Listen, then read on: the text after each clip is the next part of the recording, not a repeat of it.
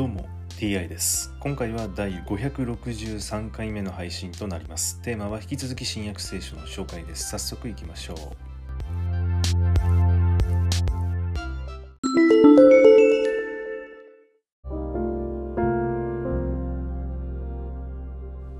新約聖書第562回。今回は正しい者は一人もいない。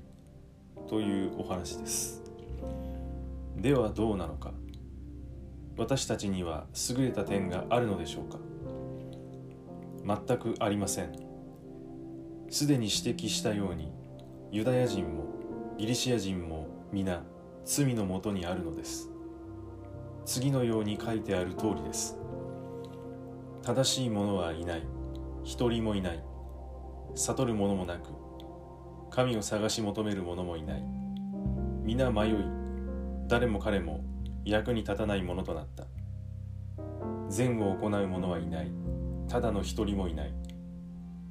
彼らの喉は開いた墓のようであり彼らは舌で人を欺きその唇にはマムシの毒がある。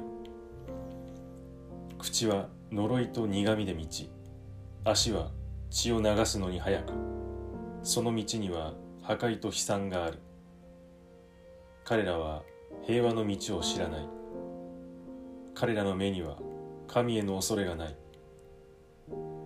さて私たちが知っているようにすべて立法の言うところは立法のもとにいる人々に向けられています。それはすべての人の口が塞がれて全世界が神の裁きに服するようになるためなのです。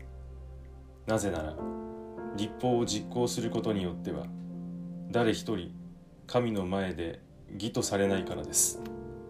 立法によっては罪の自覚しか生じないのです。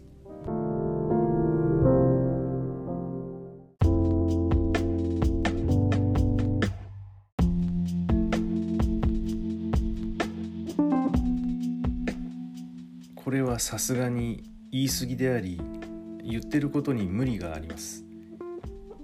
布教のためにわざと無茶苦茶なことを言ってるとしか思えません。はい今回はこれで以上です。また次回もどうぞよろしくお願いいたします。それでは。